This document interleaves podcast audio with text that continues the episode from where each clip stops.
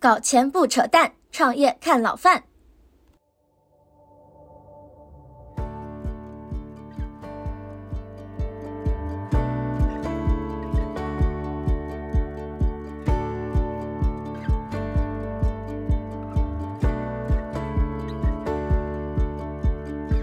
老范聊创业啊，今天又来一位消费品牌的创始人，叫唐飞啊。唐飞呢是一位非常年轻的创始人啊，九六年的，但是呢很早就创业，并且做了硬核研究所。他们出品的一个网红品牌叫做叫做一整根人参水啊。这个品牌呢，很多人在超市里和网上见过它的传播啊，是一个难得的在这两年新消费的这种不太火的行情里面，保持着一个不错的增长的一个品牌。那么我们呢也很有幸啊，老范啊本身也很有幸的成为他们公司的第一个投资人啊。那么我们今天就请唐飞呢来聊一聊他们的这个成长故事和他的这种人生经历，为什么能够在这么年轻的时候就能够打造出一个还不错的一个品牌哈。唐飞跟大家打招呼吧。Hello Hello，大家好，我是唐飞。唐飞，咱们聊一聊哈。你以前，你今天是九六年的吧，并且办了一家还不错的公司了，已经是一个很好的开始了。那么你家庭到上学是一个怎么样的一个情况呢？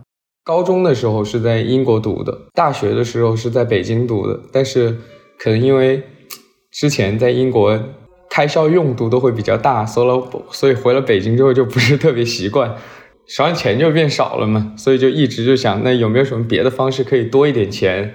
然后从大一开始就在学校会做一些活动，有一段时间我发现北京的酒吧周末的人会特别多，但周中的人就会特别少，所以我们就会在周中的某一天把五道口的一家酒吧给包下来，然后我们在里面去做一些内部活动。第一个我们会去卖一些门票，然后给给学生，然后去做一些组局，然后还有一个呢会找一些品牌商去收一些赞助费用。所以我会发现，哎，这还挺挣钱的。我但是那时候又感觉，其实，在大学里面学到一些东西，当时的我呀，就自认为帮不上太大的忙。你在哪个大学啊？中国人民大学。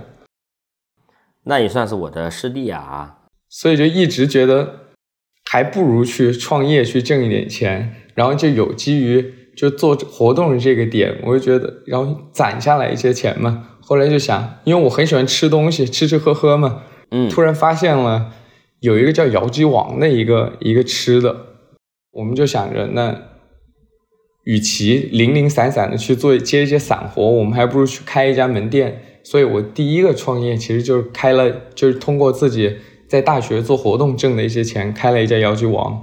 然后家庭的话，其实我家是属于那种小孩特别多的，我家我有四个兄弟姐妹。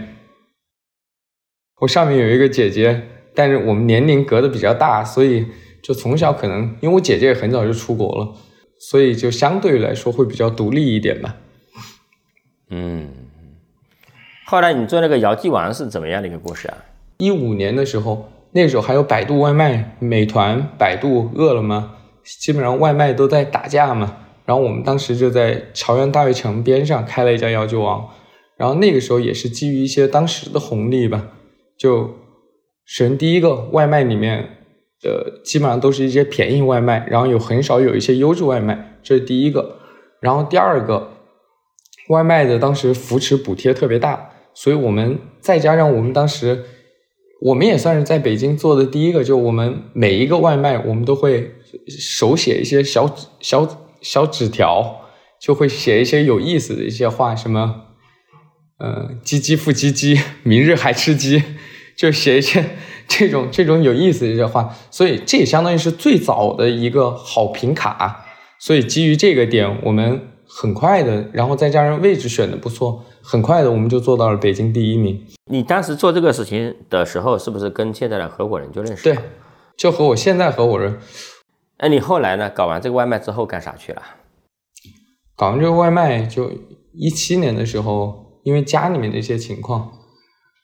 让我回去去做商业地产去了，实际上就二房东，就是我们会把一个打比方一整栋烂尾楼或者是一整栋它条件不是很好的楼，我们把整栋拿下来，然后我们进行整栋改造，装修好了之后会做一些分割。打比方，三百平的、五百平的、一百平的，甚至于那种联合办公、共享空间这种类型，我们都会做。这块做的怎么样？因为这几年其实我们感觉好像很多做商业地产的不咋地啊。那个时候我觉得也是抓到了一个时代的红利吧。就那个时候不是大众创新、万众创业嘛，所以相然后再加上市场经济比较好，我们一七年做的做到了二零年，总共加起来是做了四十多万方，接近五十万方，五十万平方。对，然后做的城市也比较多，做杭州、苏州、西安、武汉。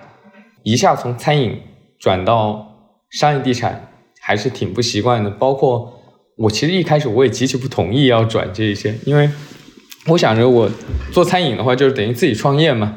然后但我要做商业地产的话，等于是相当于回去跟家里面做事情。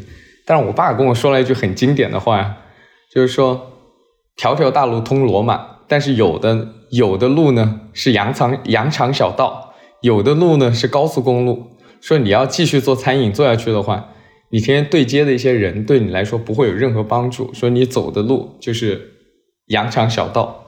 说但是如果你要做商业地产呢，你不是对接的是，因为找你租房子的是老板，对吧？你找别人租房子的，那是一些大的开发商。说这样的话对接起来，你你手上的资源和人脉就会更好一点。然后就通过这个把我说服过去做商业地产，结果后来。做了一两年，发现对接的全是中介，全是。好，那做这个事情还是赚到钱了，对吧？嗯，是的，是的，嗯。因为很多我们的创业者也好，我们的听众也好，他都会在纠结这个性格问题。你包括现在，现在很多年轻人特别喜欢去做那个 MB，MBTI 是吧？好像很多人印象中这种创业者是孙哲那个范儿的啊，就就是那种这个这个特别外向啊，像像这一类社牛性质的啊。你是怎么样去你的性格和你的创业之间，你觉得怎么样去适应的？或者说你有一些性格的迭代变化吗？你和团队怎么样沟通的呢？就我是一个很轴的一个人，然后也是一个完美主义者嘛。这一年多也没有接受任何采访，就是因为我不觉得我自己能够做到做到最好。在内部沟通里面，其实也是这样的，我可能会。很多事情我要自己想，然后再推翻，然后自己再想，然后再推翻，然后最后再和团队去沟通。可能是前两年伤的太狠了，就是你苦日子过得太过了太久了之后，你就不太想，你就很害怕你再重蹈覆辙嘛。所以我现在做任何事情，我都会考虑的很明确，就我到底应不应该做，我到底怎么做。就这个这个性格对你的创业会带来一些什么样的一些点吗？这就源于我有一个很好的一个创业创业搭子吧。第一个，我我的优势在于我的想法特别多，但是呢，我的劣势在于我又特别纠结，我又特别轴。但是我的这个搭子呢，他的点是在于，首先第一个，他特别理性，就我我会把我所有的想法全部告诉给他，然后他会来跟我去判断，就是哪一些想法，唐飞你必须要坚持下去，唐飞你必须要去做，然后有哪一些想法他会觉得。很不切实际。你跟你这个创业搭子咋认识的？我以前大学的时候办活动的时候认识的。后来你们俩这个怎么样互动，怎么分工的呢？我去做一些创意方面的事情，我去做一些销售方面的事情和沟通方面的事情，然后他去来做内部管理。就你的性格看起来不是那种大家以为的社牛这个类型，为什么你能够把销售这个事情干得很好呢？因为我还挺善于沟通吧，我也很喜欢沟通。就可能我是属于那种很多事情我自己想我想不明白，但是我和别人沟通的过程中，我就可以呃越理越顺吧。你跟你合伙人之间有过没一些这种，比如说呃艰难时刻相互支撑的故事，或者说产生分歧的故事嘛，都有吗？在把姚记网开完之后，我不是回武汉去做商业地产去了吗？然后在做商业地产这个过程中，我想说，我第一个项目能不能？我自己出钱，然后我我找别人和别人一起去做一个项目试一试，看是怎样的。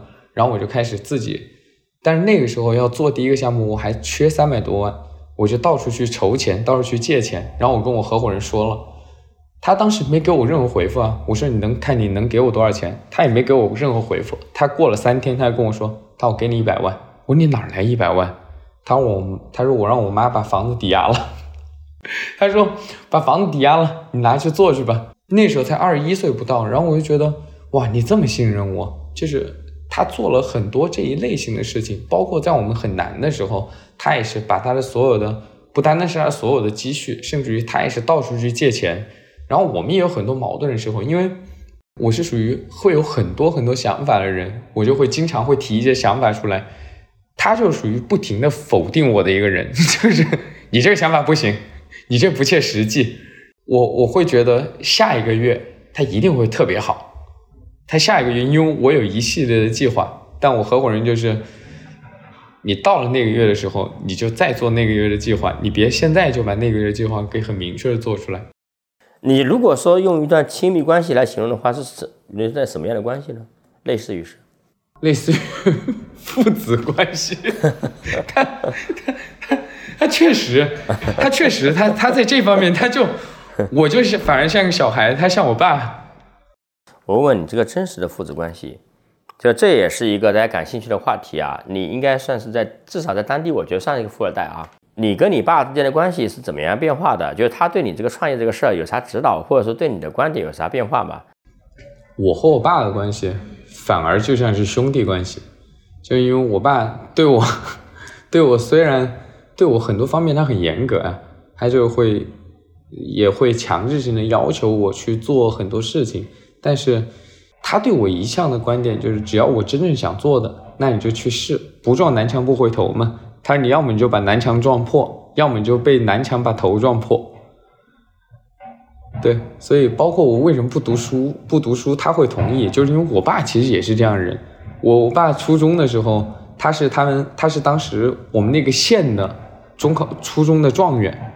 那是那个时候被敲锣打鼓送回去的，然后他就觉得不行，我要挣钱，是吧？然后他也直接辍学了。但是我当时辍学是我自己偷偷辍学的，我是先休学，然后后来辍学。所以他对于我的很多事情，他就也支持，但是就只要我能讲出来道理，他都会支持。但是他对我又很严格。我当时在连续亏钱的那，就是在我二十五岁到二十七岁里面。好长一段时间和他都没有太多联系，因为他觉得那个时候我我的选择和我的方向是错的嘛，就是你做的东西太散了，你没有聚焦，这是第一个。第二个，你做的东西不符合市场的，一点市场属性都没有，我我都想不到为什么别人要买你的产品。那段时间我们基本上很少很少有联系，但是他还是觉得你如果真的决定要去做，那你就去做，因为我爸一直认为。你在三十岁之，你年纪越小，你越你吃的亏越多，其实对你来说是个帮助。你反而你，他说我二十多岁，我摔一跤，我无非是疼一下，我很快可以爬起来。但如果我四十多岁、五十多岁，我再摔一跤，我可能我身体就摔坏了，你就爬不起来了。他的这个教育，他的这个对小孩的观念，应该说在中国家长中非常不主流啊。但是我我我我自己非常赞同啊。给予了我绝对的、绝对的尊重，这个特别难得。你以前是在英国读的中学是吧？读的高中，读的高中。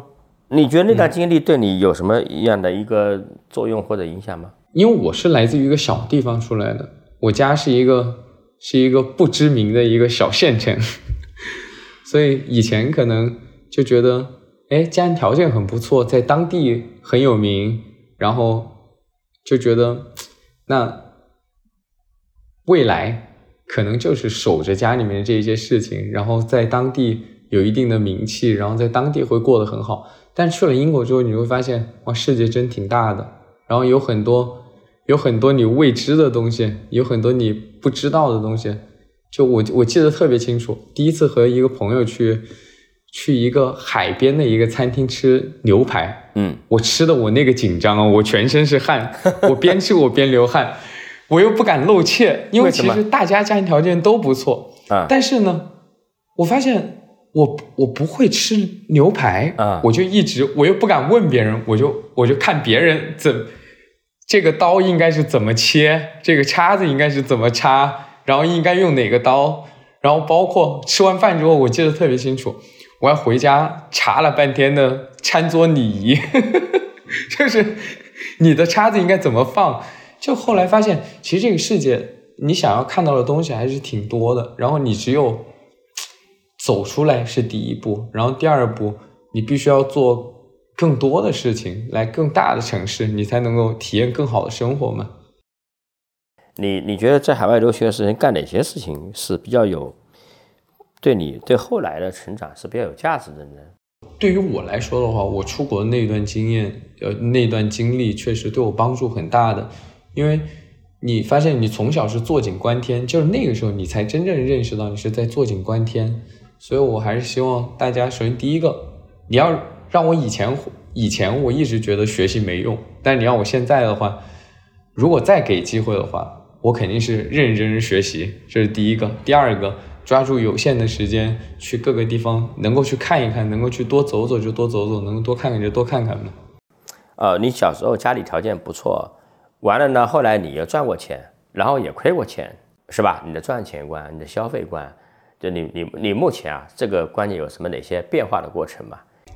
最小的时候是不在乎钱。到后来开始挣钱的时候，觉得钱是很、很、很容易挣的，然后也觉得，因为因为以前挣钱来的太快了，太容易了。就我，我可能在二十岁到二十五岁这五年里面，我基本上做的任何事情，它都可以给我带来收益。就我觉得就不尊重钱，然后到。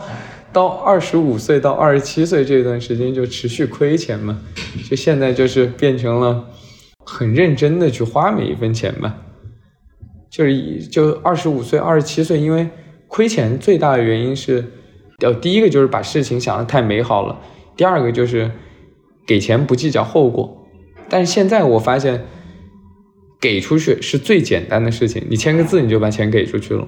但是你把钱给出去了，你怎么收回来是最难的事情吗？那你后来怎么样走到这个做一整根这个事情的？这里我插一句啊，我们老范聊创业呢，已经有了一万多人的高质量创业交流群了。群里啊，是我认识的创业者、投资人、企业高管，还有很多新的领域的未来企业家、种子选手啊，反正都是年轻人在一起跨界交流，欢迎你们加入啊！加入方式呢，看单集节目的介绍的页面啊。扫码加我的个人的企业微信，这个号呢是我自己打理的啊，虽然说有时候回的不那么及时啊，但是真的是我自己打理的。另外呢，有创业的想法思路也可以直接发给我啊。找天使投资，先和老范聊聊。二零年不是疫情来了吗？然后整个商业地产情况就我我认为当时情况就不会太好嘛，因为我我在武汉也隔离了三个月，然后那个时候我就想说。因为在这个过程中，我中间有一个客户，我做商业地产的时候有一个客户，他是做护肤的，然后当时他们想转变做男士护肤，就和我聊了一下，哎，我就提了一些想法，他们就觉得，哎，我的想法还挺不错的，他们就觉得，那你还挺适合做品牌的，就基于这个，我就帮他们做了一下前期男士护肤的一些一些品牌策划，包括帮他们拍一些宣传片呢。拍做一些这一系列的东西，就做着做着，我觉得，哎，我也挺感兴趣的。其实我是一个挺喜欢做产品的人，就基于这个点，就后来踏入了快消品这个行业吧。那你踏入这个行业之后，做了哪些尝试呢？在做一整根之前，在做一整根之前，连续吃了两年的亏。我感觉我其实从小到大就一直都很顺利，就从大一我说不我说不想读了，我就不读了，然后。在大一的这个过程中，在学校里面的时候创业也做得很顺利，也能够挣一点钱。然后不读了之后开姚记王，哎，也能够开姚记王第一个月我们就挣了十几万，就把投入的本金给挣回来了。开姚记王做商业地产，我们三年的时间就挣了八千多万。就我就觉得，对于我来说，一开始可能就想的太简单了，觉得挣钱是个很简单的一个事情，然后很多事情就太过于想当然了，所以就。当时一开始做快销的时候，我们第一个产品做的是 做的是即食燕窝。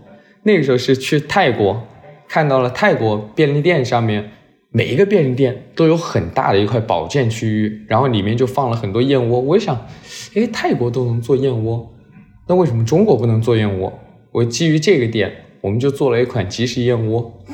这个也是让我们踏入深渊的第一步，这太过于想当然了。因为泰国的燕窝基本上就在三十块钱，我们也想，我说国内的燕窝都是一百多块钱，然后那我们也做三十块钱的燕窝，然后我们又觉得国内现在健康意识越来越强了嘛，我要做，尤其是我作为一个年轻人，我就觉得我要做，我肯定要做真的东西，我肯定不能做假的燕窝。然后，但是燕窝的成本又很高，我就觉得。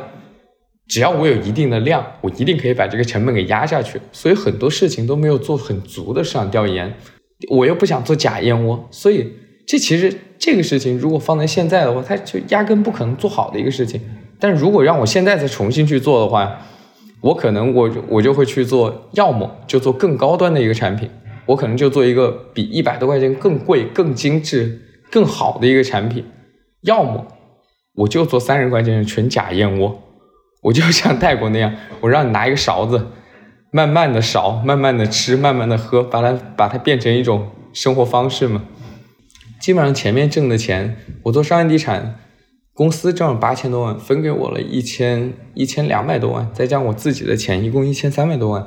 基本上前面挣的钱就陆陆续续在一两年里面全部亏出去了，因为我们做了很多想当然的产品，做了什么？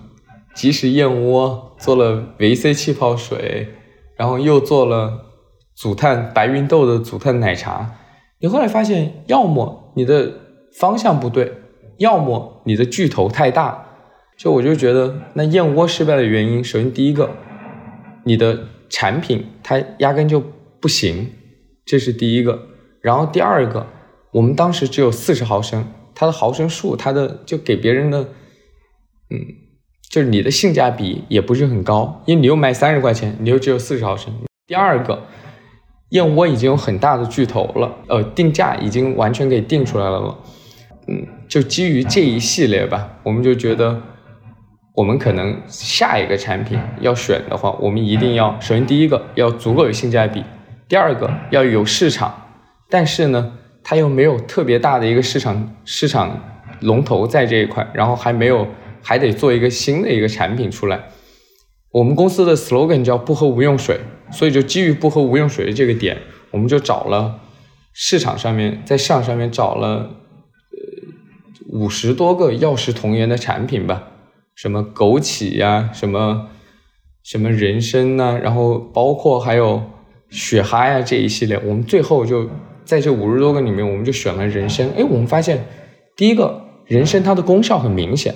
燕窝它的功效就没有很明显，它是需要你长期服用，可能你需要服用两个月、三个月，你的皮肤的状态才会变好一点。但人参它很明显，你今天喝了之后，你可能你马上你精神就会好一点，甚至于我们当时有一个同事就拿人参泡水，泡了之后喝完，过了半个小时吧，他直接流鼻血了。我说这太好了，这个这个见效性太强了。这是第一个，第二个，人参这个行业里面一直都做的很老派的东西，就是可能大家都是把人参拿来煲汤，拿来泡酒，但是我发现没有人去把人参做一款水出来，这是第二个。然后第三个人参市场足够大，人参我看网上说人参市场是五百亿的一个市场，但是我到现在为止我都叫不出来一个人参产品的品牌出来，所以我们就觉得。这是一个很好的机会，这就是基于这个点，我们就开始了做一整根嘛。明白。那最开始切入做一整根的时候，你们当时是怎么样一个条件？怎么样的一个思路？怎么样的一些一些缘起的故事吧？这个能讲讲吗？我们那个时候相当于是我们的黑暗暗黑时刻。我们那个时候整个团队加起来就十一呃十二个人，然后那个时候已经已经开始发不起工资了。也就去年二二年二月份的时候，我就开始跟所有的同事说了，我说我们再坚持个坚持到六月份，因为那个时候其实已经压根没钱了，所有的钱这都是我自己的钱已经没有了，然后孙泽也就我合伙人已经找银行贷款了一百万，我也把我的车也卖了，把我的把我的表也卖了，就把所有值钱的东西都已经卖了，然后包括找朋友也陆陆续续借了一个两百万。我就想说，那我们所有的钱足够，只能撑到六月份了。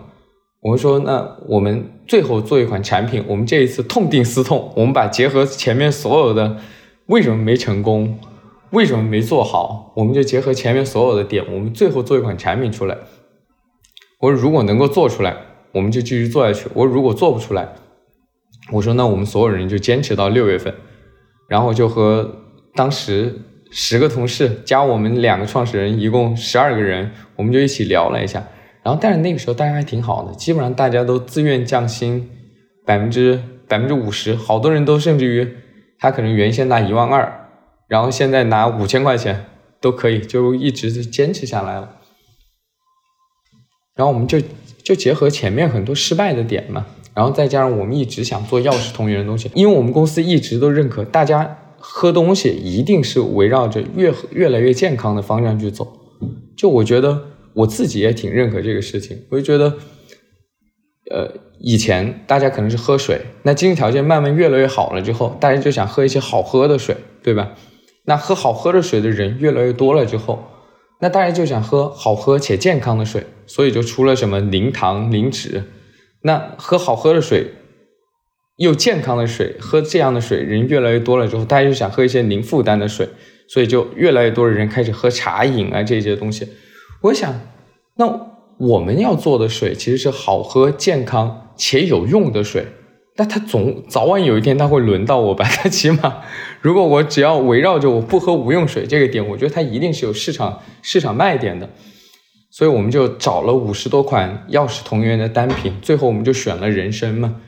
因为人参，我们发现，首先第一个，它和茶饮一样的，它可以续杯，它可以，所以这也是我们打的一个很好的一个卖点，就一瓶续泡续泡八次。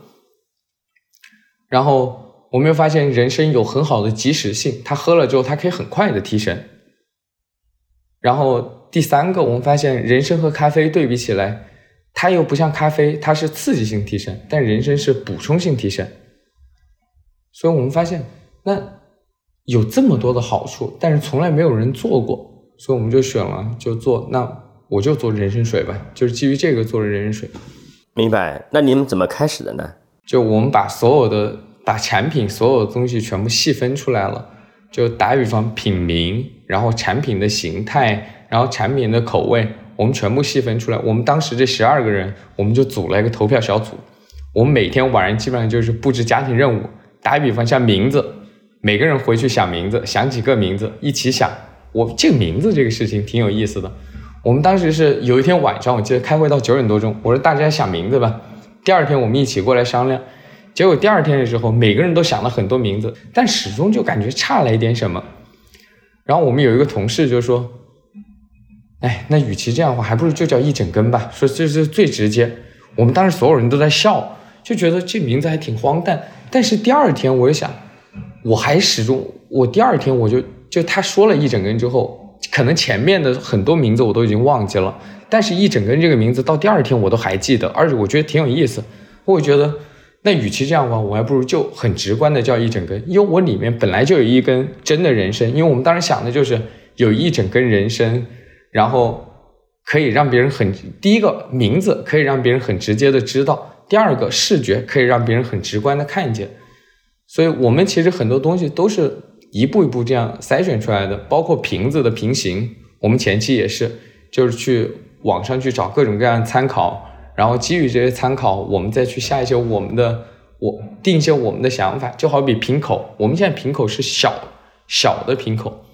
但当时在小的瓶口和大的瓶口里面，我们也是纠结了很久，然后最后就也是做了投票。我们后来发现，我们问了很多人，光瓶口这个事情，因为这一次做事情对我们来说是最后一次机会嘛，所以我们相对来说还是很严谨。光瓶口这个事情，我们找了一百个人做调研。我们后来发现，为什么选小瓶口，就是基于几个点原因。第一个，我们发现大的瓶口别人喝起来会觉得很爽，但是呢，大的瓶口。别人会觉得没那么精致，因为你很快很快咕噜咕噜就可以喝下去嘛，然后你也很难把这种大的瓶口做的很高很高级，但你小的瓶口，你喝，你虽然说喝起来没有大瓶口那么爽，但是它会看起来会更值钱一点。我们后来调研数据就是表明，一百块钱呃十块钱以下的产品，你做大的瓶口，别人会觉得更好；但十块钱以上的产品，你做小的瓶口，别人会觉得更好。这是第一个点。第二个点，你如果用大的瓶口的话，你的人参很有可能会掉到你嘴嘴里面去，那你的，那你喝的时候，你的感觉就很不好嘛。所以就基于这个，我们选了小瓶口。就这是一些很小的细节方面的事情。那你们最开始怎么想到放一整根人参在里面呢？我们做人参水的时候，我们发现以前也有人做过人参类的饮品，但是好多人都是做的什么，里面添加了人参粉呢，添加了人参，可能人参的什么提取成分。我就觉得，你已经用了人参这么好的东西了，那我为什么我不直接让别人看到我这个，我我这个人生就在里面？很多品牌都是为了写“人生”这两个字去加分嘛，但是“人生”这两个字写在瓶子上面，远不如人生放到瓶子里面更更有价值感嘛。第一个更有价值感，然后第二个也不如放在瓶子里面会更有那种直观的感受嘛。所以我就想着，与其我写人参水，我告诉别人是人参水，我还不如直接把它放在里面，所见即所得嘛。它是一个非标品，以前从来没有人做过，这是第一个。然后第二个也没有这一系列的技术和工艺，所以很多人都反对我。我当时问了好多行业内的一些一些专家，他们都跟我说：“你别做这个事，你肯定做不了的。这个事儿没有人做过，不是你，你你绝对不是最聪明的一个人。那你你现在想得出来的，以前大家也想过。你想为什么大家没做？我想，那所有人不做的事情，它一定就是对的吗？为什么我我觉得？就是我我我对比我说我今天就是要做人参类的产品，那我写人参这两个字和把人参放到里面去，很明显的就是人参放到里面，它是它的价值感会更大一点嘛？那我为什么非要按照别人说的这些东西去做事情？所以我们后来就决定了，就把人参放到里面。哎，我好奇问一下啊，帮消费者啊，人参分成很多很多种啊，你们选的是什么品种的人参啊？我们选的是白参，宁夏参的白参。你们也是很年轻的团队嘛？就是你们怎么样，就是把一整根人参水这样的看起来比较可能以前很多中老年的一个东西啊，向年轻人去做传递。就是你怎怎么样告诉年轻人这件事情背后的这个逻辑呢？人参好在哪？为什么好？是不是有一些科学的东西啊？得。首先，我们为什么选白参？就是因为我们当时觉得。白参的主要功效其实是针对于男性，它会更好一点。但我们觉得我们做的是功能性饮品。基于您刚刚说的这一系列问题，一句话，之前网上很多人说我们是智商税，我也一直在论证智商税这个事情。我一直在想，为什么有人会说我是智商税？我会，我就发现，那智商税和非智商税的东西，只在于一个点，你到底有没有用嘛？我就一直，这也是我。这一年我们一直在去论证的这个事情，就是我们的产品到底有没有功效，有没有用处。所以我们也做了很多实验。很多人现在年轻人都相信中，都相信西医，就是有西，因为西医有一些临床的数据，有一些什么动物实验、细胞实验、人体实验。那你既然相信西医，我就按照西医的这一套逻辑去理一系列的实验出来。所以我们在今年我们就做了。干呃做了一些细胞实验，然后做了什么小白鼠实验，我们也做了很多斑马鱼实验。我们后来发现，实验数据表明，就是我们的在抗疲劳的功效上面，咖啡的三倍，红牛的两倍，在抗疲劳这个功效上面，我们确实比他们强。你这有很多做了很多很多科学实验，对吧？是的，我们现在主要就是在做一些科学实验，然后就好比我们现在打的。有一个口号嘛，就一瓶人参水，三杯冰美式。我们也是在通过各种各样的科学实验在论证。明白。所以你们的产品刚上线的时候，当时是怎么样的？是线上还是线下？怎么样推出来的？然后推出来之后，呃，市场的反应怎么样？你们怎么怎么弄的？我们一开始的计划是这样的：刚上线其实是我们的适应阶段。我们把产品做出来之后，我们自己在朋友圈里面卖了一百箱。然后我们卖了一百箱之后呢，反馈还不错，我们就想说，那我们就到第二步计划。我们当时我们是定了三个步骤，第一个步骤就是自己去卖一百箱，问一下身边的朋友的反馈是怎样的。第二个步骤就是我们选择三百家、三百到五百家门店，我们卖一下，我们看反馈是怎样的。如果反馈很好的话，我们就继续再往下铺。到第二步的时候，我们就选择门店。但那个时候上海因为疫情原因嘛，就整个城市都封掉了。我们当然可以选择的其实就是北京，或者是川渝，或者是深圳。可能相对于来说，川渝那边。会更具更有生活更有生活气息一点，然后他们也更有消费活力一点嘛，所以我们就选择了川渝。然后当时和成都罗森去谈，说我们有一款新的产品，我们要怎么怎么上架。然后和他们聊的过程中，哎，我们把产品送过去，重庆罗森的采购看到我们产品了，他们也很感兴趣。就基于这个点，本来一开始我们只想上三百家门店试一试，市场反应是怎样的，看大家有没有人买。然后大家买了之后评价会是怎样的？我们本来这是我们一开始的目的，但是后来重庆的采购也觉得你们的产品，我觉得这个产品一定会爆，你也一起来上。所以基于这个点，我们第一第一时间我们就上了七百五十家门店。最开始上系统的时候，我们也没想过它立刻会火，我们想的就是去做一下测试，然后看一下市场的反应是怎样的。结果哪晓得上架第一天就。网上有很多，我们我们就开始看到陆陆续续的网上有一些关于我们的产品出来了。然后第一个我看到的是有一个两千多万的一个网红，他自己发了一条我们产品的微博，说我太需要这样的产品了，因为我们那个时候还打的是以熬夜水这个点嘛，从小红书、微博、抖音开始就陆陆续续开始发了。那个时候的生产量一天只能生产三千瓶。但是我们那个时候，我们每天接到的订单就有十万瓶，基本上上架第二天我们就属于爆了，就基本上网上已经没货了。然后上架第三天，那网上就已经出现了很多过万点赞，就小红书上面就已经有很多过万点赞、上大几千点赞的我们的我们的产品了，都已经这么火了，我还测试什么呢？我就开始大力的铺了嘛。我们最火的时候，我们一瓶产品黄牛炒到了一百九十九一瓶。就是说，在前面几次尝试都失败了，但这次尝试超预期，是吧？是的。你觉得这次为什么能够比较快的成功啊？首先，第一个，我们打的是以前别人从来没有有过的一个东西嘛，就是人参，它本来就是全中国人都知道的一个东西，但我相当于是把一个人参给年轻化了一些，把它放在一个不一样的一个容器里面，这是第一个。第二个，我们把它的卖点给核，把它的核心卖点给抓住了。我们一开始打的就熬夜水。所以大家就很清楚它的功效是什么。然后第三个，我们在每一家门店我们都打了一瓶续八杯这个点，又把它的价格从二，它虽然说二十块钱一瓶，但是一瓶续八杯这一个点就把它的价格给拉下来了嘛。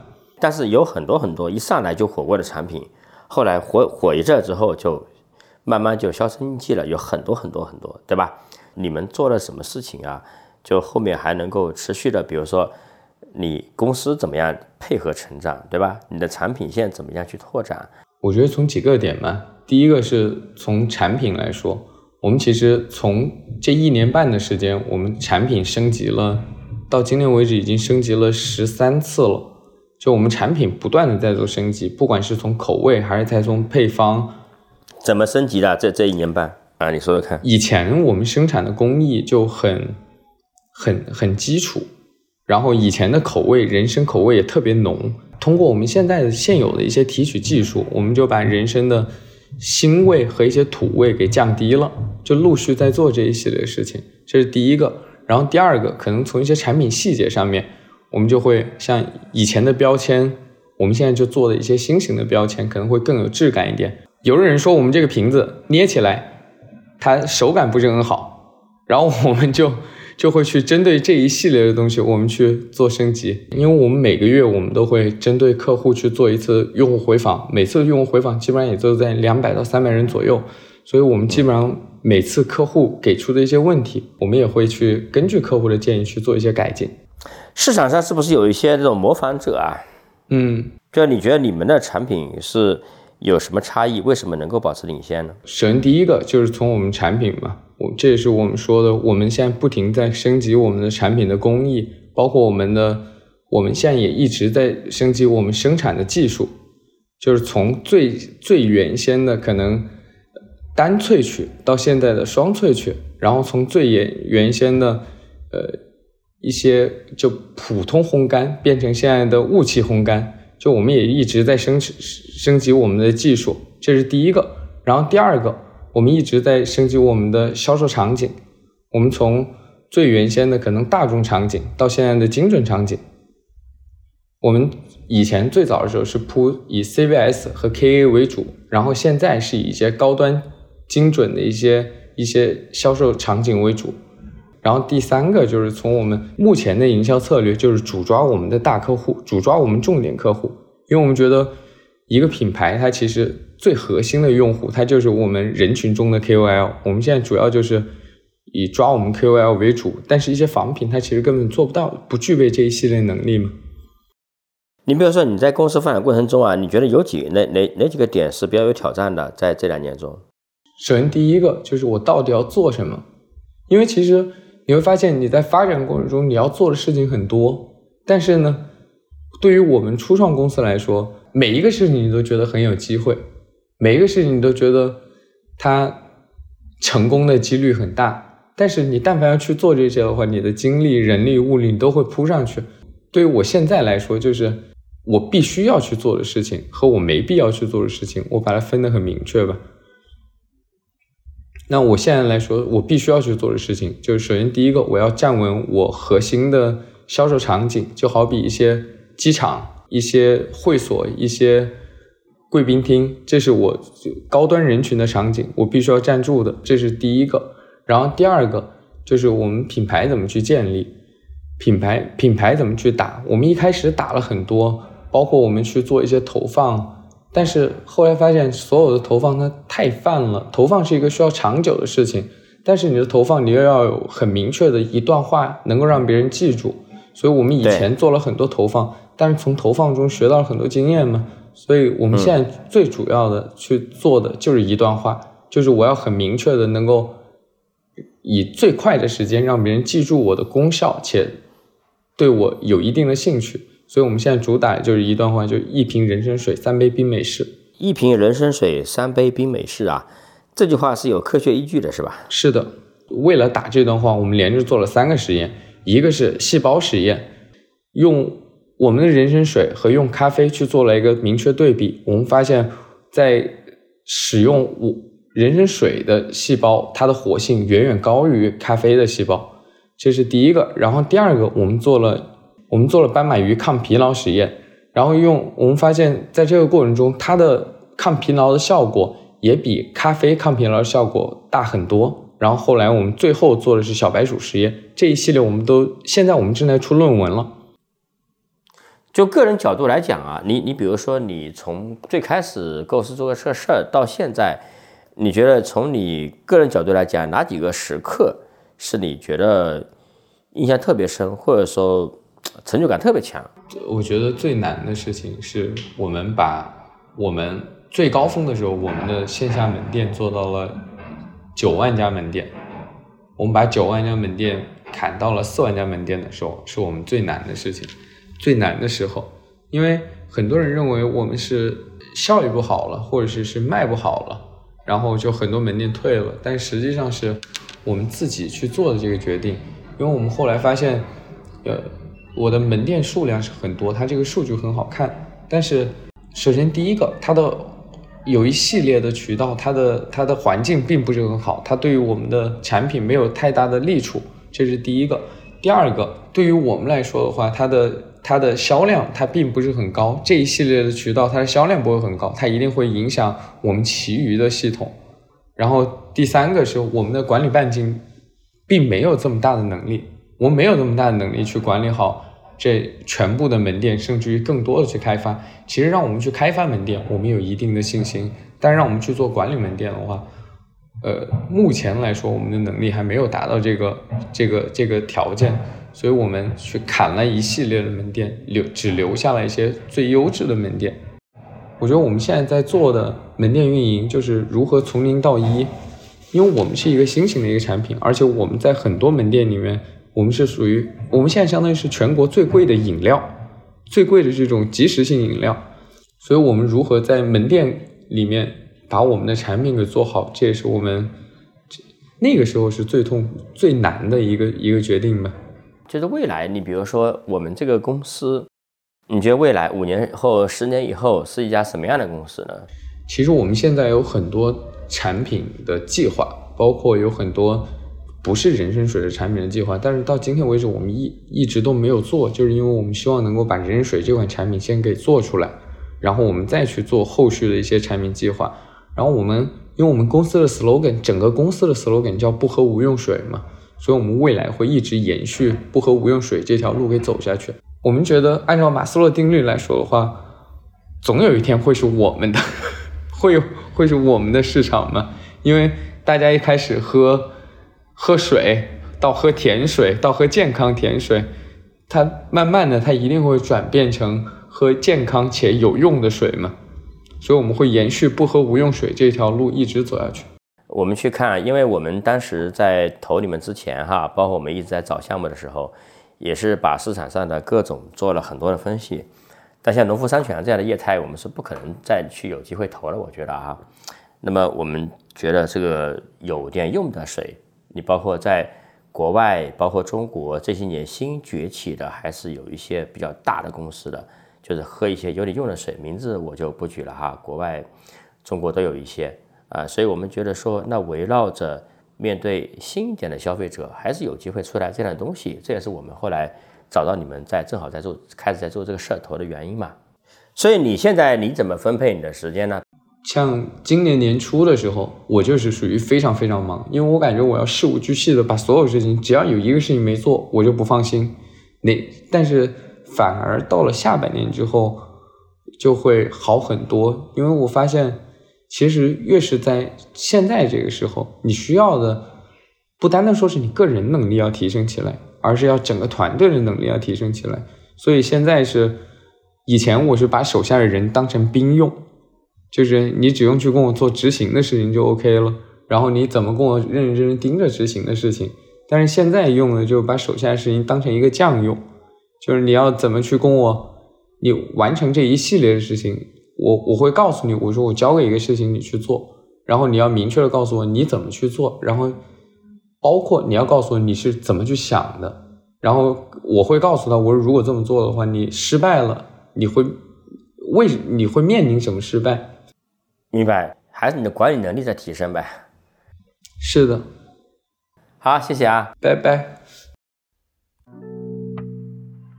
好的，今天的节目就到这里，感谢大家的收听。同时，我们也特意为喜爱老范聊创业的听众朋友们开启了听友群计划，欢迎对创业感兴趣、想认识更多创业者的听众朋友们加入。